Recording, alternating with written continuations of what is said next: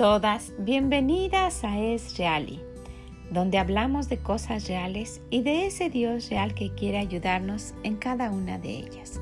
Soy Vicky Gómez.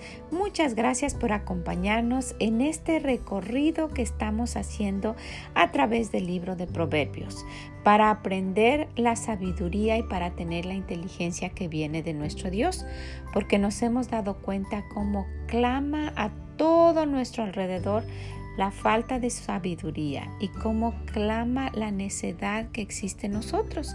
Entonces, pues les agradezco mucho que estén aquí cada día y ojalá que lo puedan compartir.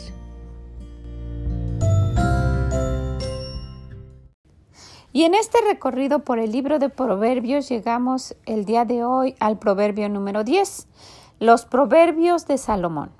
El hijo sabio alegra al padre, pero el hijo necio es tristeza de su madre.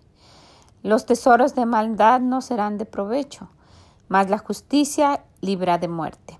Jehová no dejará padecer hambre al justo, mas la iniquidad lanzará a los impíos. La mano negligente empobrece, mas la mano de los diligentes enriquece. El que recoge en el verano es hombre entendido. El que duerme en el tiempo de la siega es hijo que avergüenza. Hay bendiciones sobre la cabeza del justo, pero violencia cubrirá la boca de los impíos. La memoria del justo será bendita, mas el nombre de los impíos se pudrirá.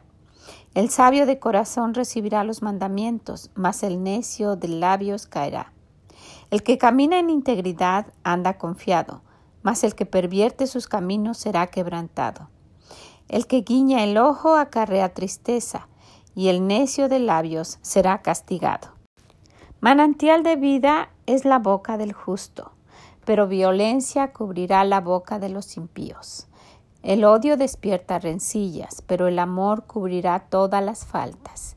En los labios del prudente se halla sabiduría, mas la vara es para las espaldas del falto de cordura. Los sabios guardan la sabiduría, mas la boca del necio es calamidad cercana. Las riquezas del rico son su ciudad fortificada, y el desmayo de los pobres es su pobreza. La obra del justo es para vida, mas el fruto del impío es para pecado.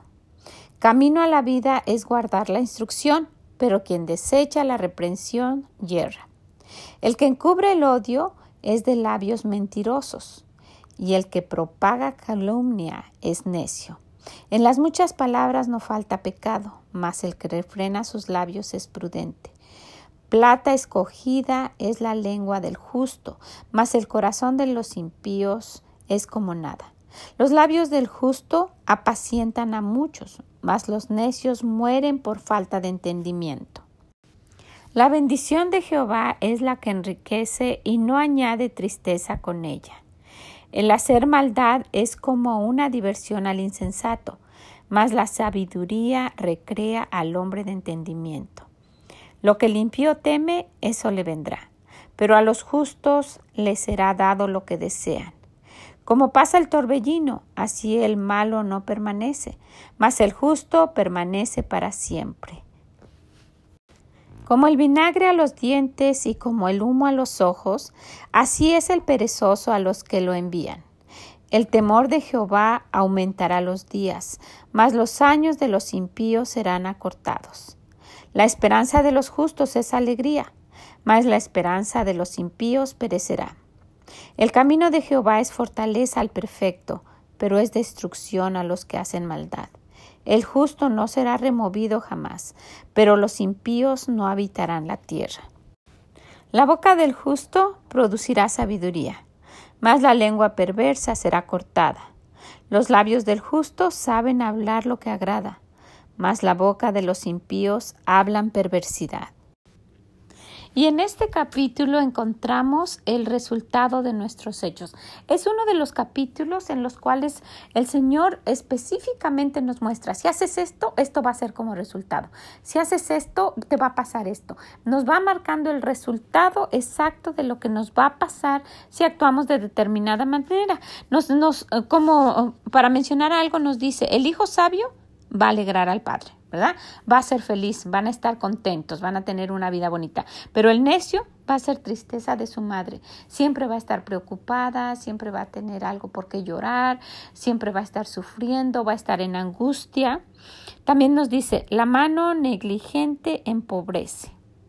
La que no hace nada, la que nada más está esperando que le regalen, siempre va a ser pobre, no va a progresar, pero la mano del diligente enriquece, siempre va a estar buscando qué hacer, cómo, cómo poder eh, hacer algún negocio, cómo poder trabajar en algo, hacer algo con sus manos, vender algo que puede construir, en fin, siempre eh, va a tener un buen resultado. Y el Señor en su sabiduría nos dice, sabes que analízate, quiero que leas esto y donde encuentres algo que se parece a ti, a lo que tú estás haciendo y cómo estás actuando, mira, este va a ser el resultado. Esto va a ser el resultado de lo que tú estás haciendo en este momento. Y, yo puedo recordar de un tío que desde niño, desde niño cuando era chiquito, él andaba en su casa, niño de unos siete años, andaba en su casa preguntándole a su mamá, este, ¿ya no te sirve esto? Y su mamá, ¿para qué lo quieres? No, nada más, no, ya no, lo guardaba y luego lo vendía hace años, cuando no existía todo esto de vender en internet y ni por un sueño eh, pensaba en hacerlo eso, lo iba y lo vendía él personalmente y muchas veces hasta las eh, cosas que sobraban pequeñas y empezaba a acumularlas, iba y las vendía y ese dinero lo iba ahorrando y, y, sus papás dijeron, este niño va a llegar a rico. ¿Por qué? Porque lo veían como estaba actuando y pasaron los años y llegó a rico porque con lo que estuvo ahorrando y ahorrando y ahorrando, empezó a ver, eh, a, ver dónde podía trabajar y empezó a trabajar con un sastre, esos, esos hombres que hacen trajes para hombre o también algunas cosas para mujer, prendas, pero principalmente trajes para hombre y empezó a ser su ayudante, ayudante de solamente barrer, de solamente limpiar y, era niño y le decía y luego se empezó a fijar y le dijo, enséñeme a hacer esto, enséñeme a hacer el otro y reunía su dinero y lo guardaba y vio que eso le, pues a ese señor le traía buen, buena ganancia. Y con el tiempo este tío se compró una máquina como las que ese señor tenía. Él ya la sabía trabajar y empezó a trabajar por su cuenta. Y luego se, se compró otra. Y luego se compró otra. Y así formó un taller.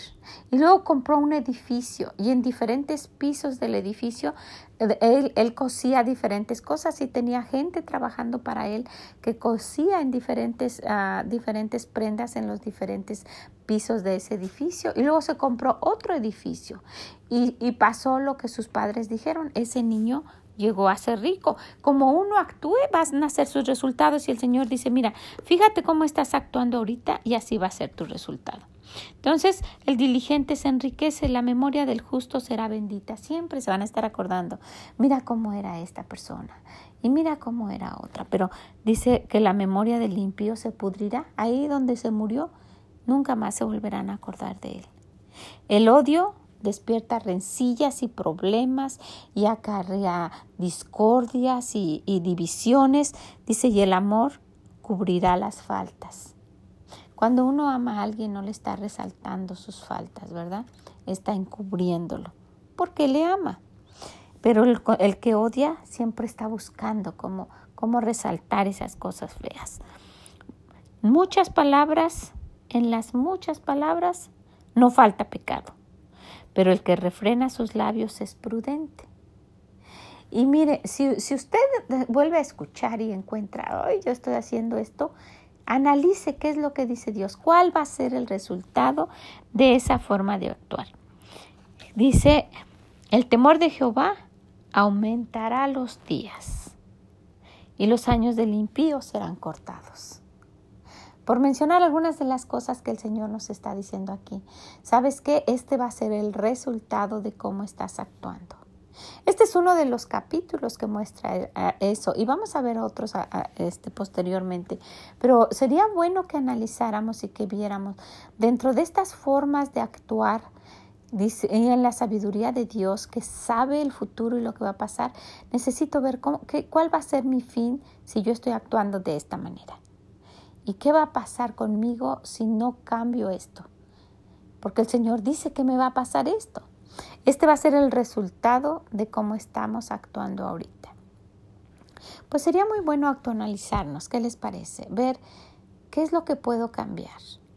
Estamos haciendo ese cambio y este cambio es para un camino para toda la vida.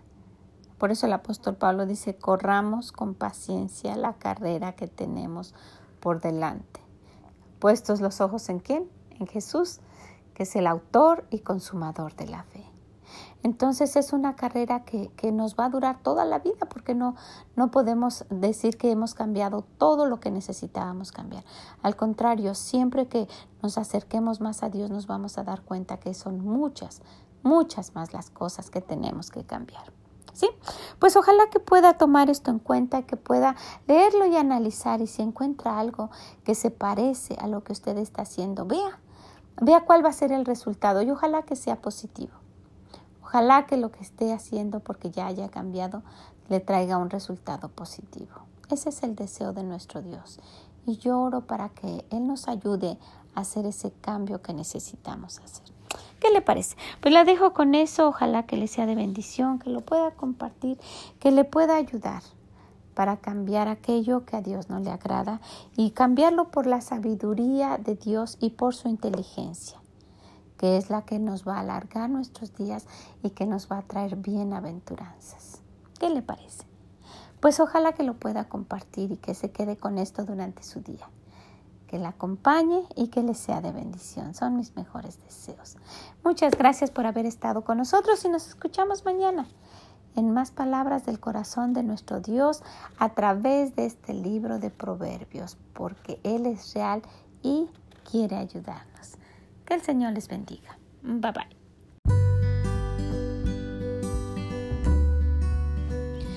Muchas gracias por acompañarnos el día de hoy en este camino tan hermoso de ir conociendo la sabiduría de Dios, de ir aprendiéndola, que se quede en nuestro corazón y tratarla de aplicar a nuestra vida, porque es solamente para nuestro bien.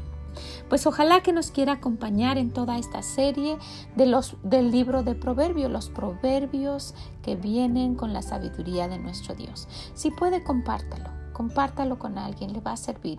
Es palabra del corazón de Dios. Y también, si puede, visítenos en esreali.com, déjenos sus comentarios.